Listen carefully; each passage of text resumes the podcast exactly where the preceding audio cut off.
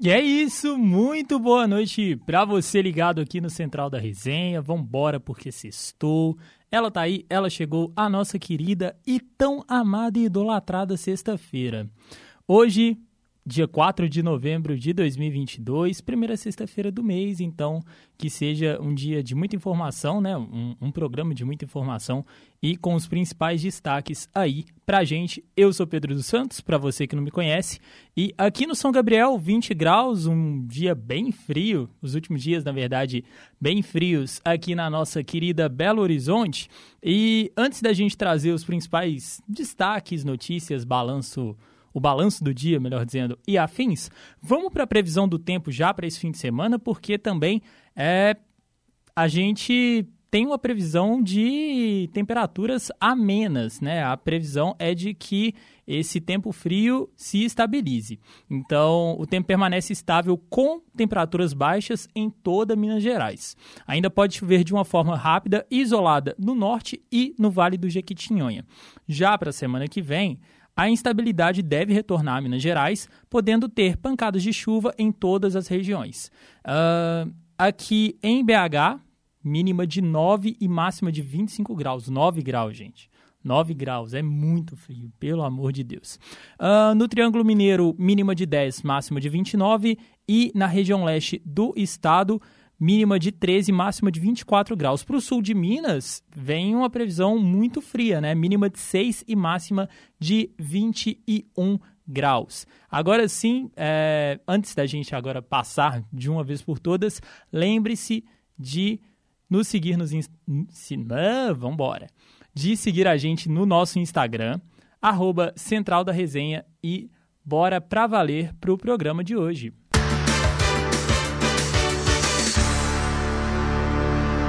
É isso! Então, para começar, cinco pessoas da mesma família morreram em um acidente na BR-135. Quem traz os destaques é a nossa Lídia Caetano. Boa noite a todos os ouvintes da Central da Resenha. É isso mesmo, cinco pessoas morreram em um acidente na BR-135 em Bocaiúva, na região norte de Minas Gerais. O acidente aconteceu nesta quinta-feira e, segundo o SAMU, as vítimas morreram ainda no local e estavam todas no mesmo veículo. Dois adultos com idades entre 35 e 40 anos foram lançadas para fora do carro. Possivelmente não usavam cinto de segurança. E mais três crianças, Dois meninos e uma menina ficaram presas às ferragens. A prefeitura de Bocaiúva informou que se tratava de uma família, pais e filhos. De acordo com o SAMU, o outro carro envolvido no acidente seguia com dois ocupantes do sexo masculino. Eles foram atendidos no local e não apresentavam ferimentos e recusaram o atendimento médico. O motorista do veículo disse aos policiais que dirigia no sentido de Bocaiúva com destino a São Paulo e o outro carro rodou sobre a pista invadindo a contramão, ocasionando aí a batida. A perícia da Polícia Civil foi chamada e as causas deste acidente serão investigadas. Pois é, segue as investigações aí desse acidente no norte de Minas. Fica as nossas condolências, né, para essa é, para essa família que teve a sua vida aí ceifada, né? E um outro, por falar em acidente, né? Um outro acidente que aconteceu aqui em BH entre dois veículos paralisou totalmente a Avenida Presidente Carlos Luz, a nossa querida Catalão, no sentido bairro na manhã de hoje. O acidente aconteceu ali na altura do anel rodoviário, perto do Shopping Del Rey é, altura também do bairro Caiçara, região noroeste aqui de BH. De acordo com informações recebidas por testemunhas, uma, uma caminhonete teria tentado atravessar a pista, que foi o que gerou o acidente. A PM chegou no local e prestou os primeiros socorros, mantendo também a pista fechada. Ainda de acordo com as testemunhas, os bombeiros também chegaram ao local para prestar os primeiros socorros às vítimas. Ainda não se sabe até o momento o número exato e qual o estado dessas vítimas. E uma jovem denunciou importunação sexual ao realizar teste para vaga de estágio em uma academia. E a gente continua falando todo dia aqui no Central da Resenha. Tava até, na verdade, essa semana até teve menos, mas é uma, uma constante que a gente traz aqui, a gente vai continuar trazendo, que é a questão da violência contra a mulher. E a nossa Lídia vai trazer mais sobre esse caso. Uma estudante do curso de Educação Física registrou o boletim de ocorrência dizendo ter sido vítima de importunação sexual enquanto fazia uma avaliação e entrevista de estágio numa academia, no bairro de Araguá, na região da Pampulha. O caso aconteceu nesta quinta-feira. Essa jovem de 21 anos contou que, quando entrou na sala do coordenador e responsável pela academia, se deparou com ele sem camisa. Ela ficou sem graça, virou o rosto e ele pediu desculpas e se vestiu. Então, houve início para o processo de avaliação de aptidão física e, durante as atividades, o acusado fez diversos elogios, inclusive que ela era muito bonita. Segundo a vítima, num dado momento, o coordenador citou um desnível nos ombros da estudante. Ela narra que ele se aproximou, pediu licença e abaixou a roupa dela, expondo e apertando os seios, sem o seu consentimento. Ela se afastou assustada e o suspeito pediu desculpas dizendo ser inevitável. Ela relata também que assim que terminou a avaliação, ligou para os pais e contou o ocorrido, que em seguida acionaram a polícia. O suspeito compareceu à delegacia acompanhado de um advogado para esclarecimento dos fatos, e na versão dele não houve nenhum tipo de anormalidade durante o treinamento. Em nota, a rede de academia informou que está à disposição da justiça e que o funcionário está afastado até o esclarecimento dos fatos. A Polícia Civil instaurou um inquérito para apurar as denúncias. Pois é. E como eu disse, né? Mais um caso de importunação sexual, violência contra a mulher como um todo que a gente noticia aqui no Central da Resenha. E a gente vai continuar de olho, vai continuar sempre batendo nessa tecla até que se seja solucionado. Fica a nossa solidariedade, né, a essa jovem, né? E a gente espera que as autoridades tomem as medidas cabíveis. Um policial reformado é suspeito de enforcar uma criança que teria dito palavras de apoio ao presidente eleito Lula em Divinópolis, região centro-oeste aqui do estado. O caso aconteceu no domingo, né, domingo de eleições, mas só veio à tona e repercutiu nesta quinta-feira nas redes sociais. Por meio da, das redes sociais da mãe da criança, é, foi divulgado que ela tinha ido até a casa do homem mas até o momento nenhuma providência foi tomada pelas autoridades. De acordo com ela, o homem segue livre, como se nada tivesse acontecido, e quem teria sido notificada por perturbação teria sido a própria mãe. De acordo com o BO, ou boletim de ocorrência, melhor dizendo, familiares informaram que a criança teria, teria ido até uma padaria próxima de casa quando foi abordada pelo militar de 55 anos. A criança respondeu dizendo Lula lá, né, que a famo, o famoso trecho da música de campanha do Lula, e em seguida o homem começou a enforcá-la, parando apenas quando ela ficou inconsciente. A polícia foi acionada e prestou atendimento à criança, mas o suspeito já havia deixado o local. Ainda de acordo com a PM, houve uma tentativa de localizar o militar que não foi encontrado na casa onde mora. O caso foi repassado à Polícia Civil, que segue investigando e apurando novas informações. Qual a opinião? Eu quero muito saber a opinião de vocês é, que estão aqui acompanhando a gente no Central da Resenha. Joga no chat o que, é que vocês acharam desse caso, de todos os casos que a gente está trazendo aqui, noticiando, mas é, é, é, uma, é uma coisa assim, surreal. É, pelo menos na minha visão, é algo surreal, porque, cara, uma criança de. Deixa eu só confirmar quantos anos? Não, não traz, na verdade, né? Mas, de toda forma, o caso de uma criança, independente, ah, se justifica, se não justifica, isso não interessa o cara pegar e enforcar uma criança por uma motivação política é o cúmulo do ridículo, é o cúmulo do absurdo. Então, a gente espera mais detalhes e mais é, das investigações das autoridades.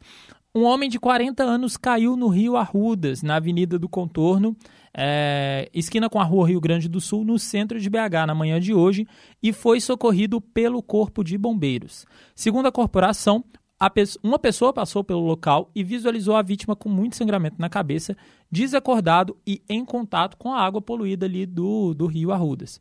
Três equipes dos bombeiros fizeram o resgate e os primeiros socorros da vítima. Ele foi encaminhado pelo SAMU para o Hospital Odilon Berens e até o momento não tem atualizações do estado de saúde dele. E voltando com a Lídia, o, a Prefeitura de BH inicia desapropriação para a construção de um viaduto na Avenida Cristiano Machado. A Prefeitura de Belo Horizonte começou o processo de desapropriação de casas no bairro Heliópolis, na região norte, para a construção de um viaduto no cruzamento entre as avenidas Cristiano Machado e Valdomiro Lobo. A informação foi publicada no Diário Oficial do município nesta quinta-feira. A obra promete desafogar o trânsito na região e as intervenções também contemplam as avenidas Sebastião Brito e Saramenha na região norte de Belo Horizonte. A construção nas vias, segundo a Prefeitura, possui função estratégica na malha viária de Belo Horizonte, interligando importantes eixos de deslocamentos na região metropolitana, além de contar com a estação de metrô Valdomiro Lobo e nas proximidades. A Prefeitura de Belo Horizonte ainda não detalhou quantas famílias serão impactadas e o prazo de desapropriação para a obra. Lídia Caetano para a Central da Resenha. É isso, muito obrigado, Lídia, pelas suas informações e pelos destaques que você trouxe para a gente. E apoiadores do Jair Bolsonaro, voltando à, à pauta de política, né? É, apoiadores de Jair Bolsonaro entram no quarto dia de ocupação em frente à sede do comando da 4 Região Militar do Exército e complicando o trânsito ali na Avenida Raja Gabalha, altura do bairro Gutierrez, região centro-sul aqui da capital, nesta, no caso, foi quinta, mas segue ainda nesta sexta-feira. Segundo informações da BH Trans, uma faixa segue interditada enquanto o trânsito flui pelos dois sentidos na parte da pista que está liberada.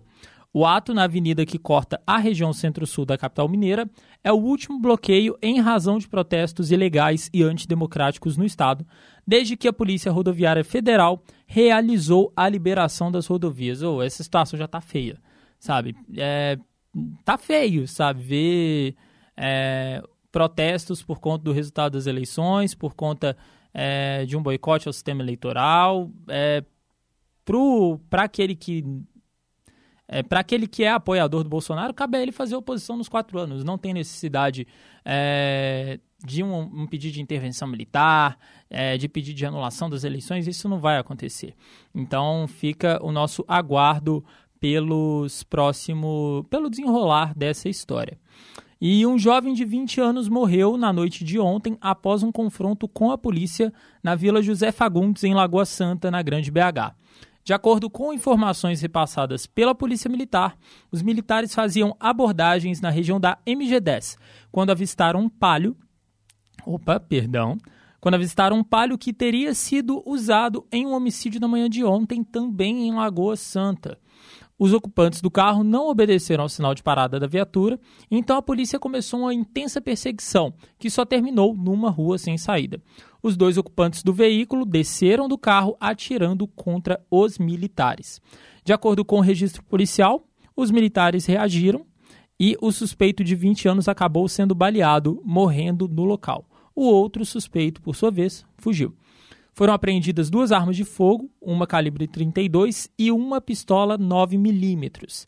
Tanto o que morreu quanto o que fugiu, né, os suspeitos, eles possuem diversas passagens por homicídios naquela região, além de outros crimes. A Corregedoria da Polícia Militar, além da Polícia Civil, seguem investigando o caso. E vamos passar para a cultura porque, como eu disse, né? Sextou, graças a Deus, hoje é sexta-feira, já dizia o nosso querido Shrek. E Sexta é dia de agenda cultural aqui no Central da Resenha para poder ajudar a planejar esse final de semana que está chegando. Com muitos eventos gratuitos rolando aqui na Grande BH, hoje a gente traz opções de lazer para você não ficar parado em casa. E quem vai trazer para a gente é a nossa querida e incrível Lavínia Fernandes.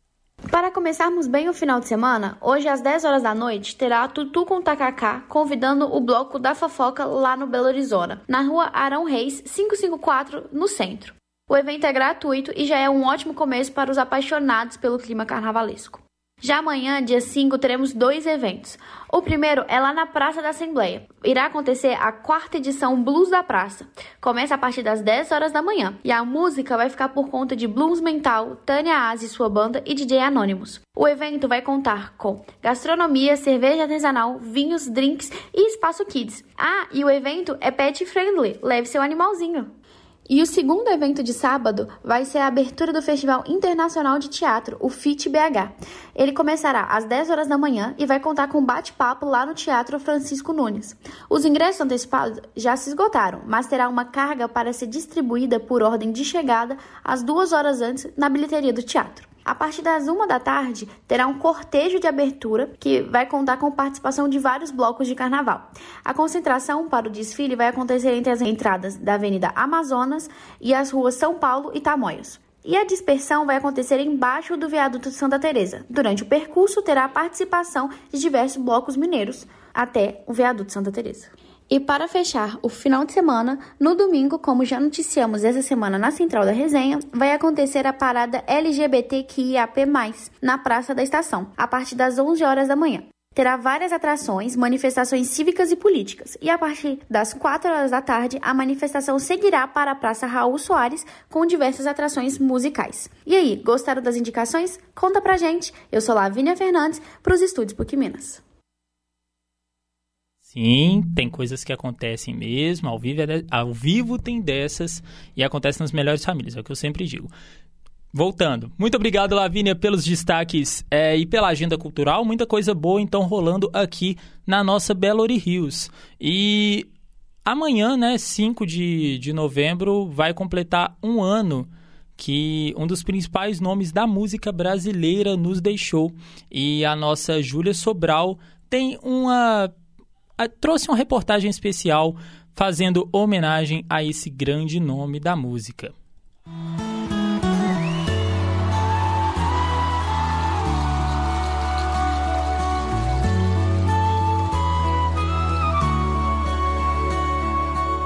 Amanhã, dia 5 do 11, completa um ano da morte de Marília Mendonça.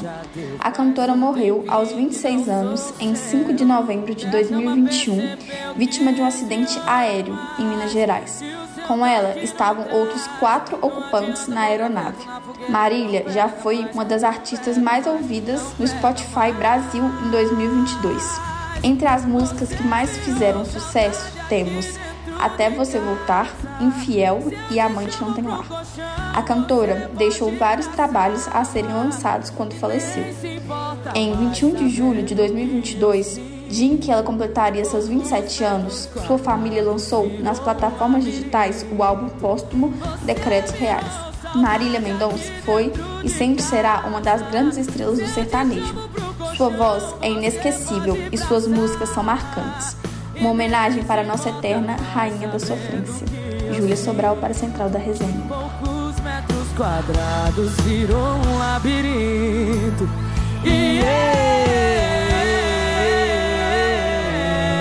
Oh. Voltei, voltei, eu tô tô tão aqui emocionado lembrando das músicas da Marília, o quanto que ela é relevante e importante para nossa música. Tava aqui entrando no hype e lembrando um pouco da sofrência que ela sempre causou nos nossos corações e vai continuar causando mesmo depois da sua morte. Essa música, né, Graveto, foi uma música produzida, né, gravada é, no icônico show, para mim um dos maiores shows desse século aqui em BH, 2019, Praça da Estação, numa segunda-feira, um show surpresa para mais de 100 mil pessoas. Quem não lembra desse show é maluco. Eu só tenho isso a dizer. E realmente Marilhão vai deixar saudade e tá deixando saudade nos nossos corações e na música brasileira. Por falar em Marília Mendonça, é, a Polícia Civil de Minas Gerais descarta que fenômenos meteorológicos tenham causado a queda do avião que matou ela no ano passado. Agora, caso o CENIPA, que é o Centro de Investigação e Prevenção de Acidentes Aeronáuticos, confirme que não houve problemas no motor da aeronave, a investigação aponta que uma falha humana teria causado a queda do avião em Caratinga, no Vale do Rio Doce. De acordo com o delegado responsável pelo caso, o piloto que levava a cantora, melhor dizendo, fugiu do padrão de pouso ao se afastar da zona de proteção do aeródromo. Com isso, a aeronave colidiu com cabos de alta tensão e caiu, no caso, próximo a uma cachoeira. Por estarem distantes do aeroporto, não tinha obrigatoriedade, então, dos fios estarem sinalizados. Esse acidente foi é, muito repentino. Eu acho que todo mundo que se você for parar para poder conversar, lembra é, onde estava e o que estava fazendo nesse 5 de novembro de 2021. Eu lembro que me pegou muito de surpresa. É, por, pelas causas do acidente e pela forma como o acidente se deu, as informações encontradas que vinham e iam. Então, realmente é uma perda irreparável para a nossa música, para a nossa cultura, para o Brasil como um todo. Então, agora, bora falar de esporte, então, de uma vez? Vamos embora falar de esporte? Ah, falar de esporte porque depois dessa sofrência aqui, a gente precisa quebrar um pouquinho o clima de saudade e o clima pesado. Por falar em saudade, o Cruzeirense não vai ter, não quer mais ter saudade da Série B. Domingo tem o último jogo do Cabuloso pela segunda divisão, depois de três anos, depois de todo o calvário, todo o sofrimento, toda a desgraça que o Cruzeirense viveu. É, e o Cruzeiro está fechando a preparação aí para o duelo contra o CSA, domingo, 6 e meia, Mineirão lotado, mais de 55 mil ingressos já vendidos. É, e para falar mesmo de Cruzeiro, a gente ainda tem que aguardar o, a lista de relacionados, que só deve ser soltada amanhã pelo Cruzeiro, mas hoje foi fechada a preparação ali pela equipe do técnico Paulo Pessolano. Lembrando que Rafael Cabral vai estar de volta, o Cruzeiro deve vir com força máxima, né? Jogou o, o último jogo contra o Novo Horizontino com um time alternativo e conseguiu ali a vitória por 4 a 1 mas vem com força total para tentar vencer o CSA e talvez derrubar o CSA. Imagina só, quem diria o Cruzeiro com a faca e o queijo na mão para talvez mandar o CSA para a Série C, que foi uma grande pedra no sapato aí do Cabuloso nos últimos anos. É, e como já chega o final de temporada, né, a gente já tem um pouquinho de atualizações de mercado. O Cruzeiro está encaminhando o empréstimo do meia Claudinho ao Santo André. Lembrando que o Claudinho é, ele fez parte do elenco do Cruzeiro em 2021 e estava na Chapecoense, só que o vínculo do meia com a Chape, com o clube, com o clube catarinense, é, vai, vai se encerrar agora no final da Série B. Então, o Claudinho, na verdade, teve no primeiro semestre no Mirassol, quando fez sete jogos, e fez 19 partidas pela equipe da Chape. O Claudinho que foi contratado ali em julho de 2020 e ainda tem vínculo com o Cruzeiro até meados de 2025.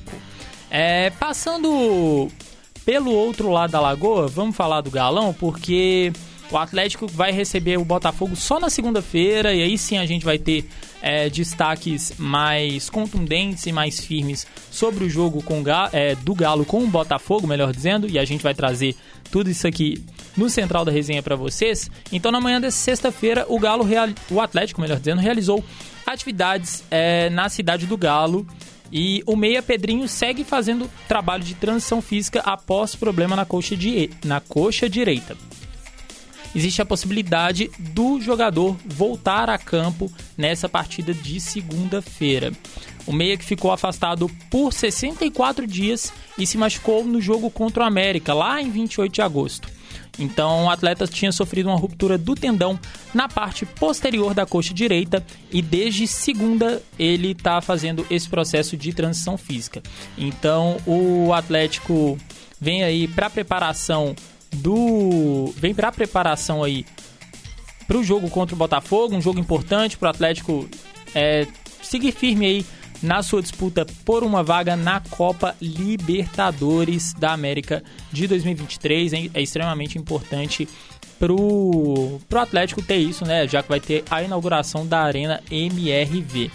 É, deixa eu só procurar certinho, porque final de temporada também a gente já começa a especular muito a questão do ano que vem. E uma coisa que acontece no ano que vem, muito importante no futebol brasileiro, o nosso entretenimento, é a Copinha, Copa São Paulo de Futebol Júnior.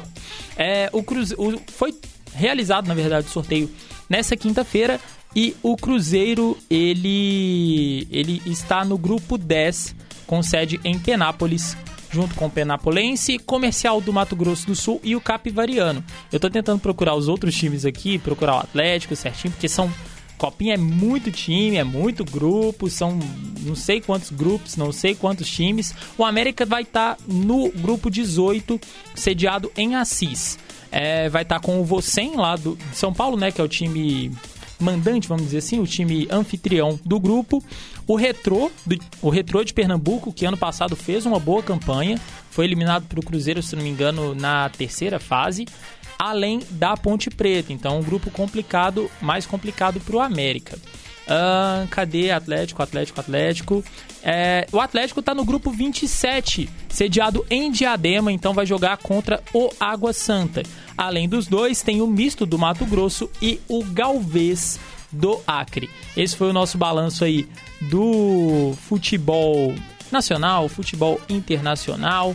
É, e passando pelos outros esportes, antes da gente fechar o central da resenha, é, ontem a gente deu a vitória da Rebeca Andrade no Mundial de Ginástica Artística, né, disputado lá em Liverpool, e hoje teve a final do individual geral também no masculino.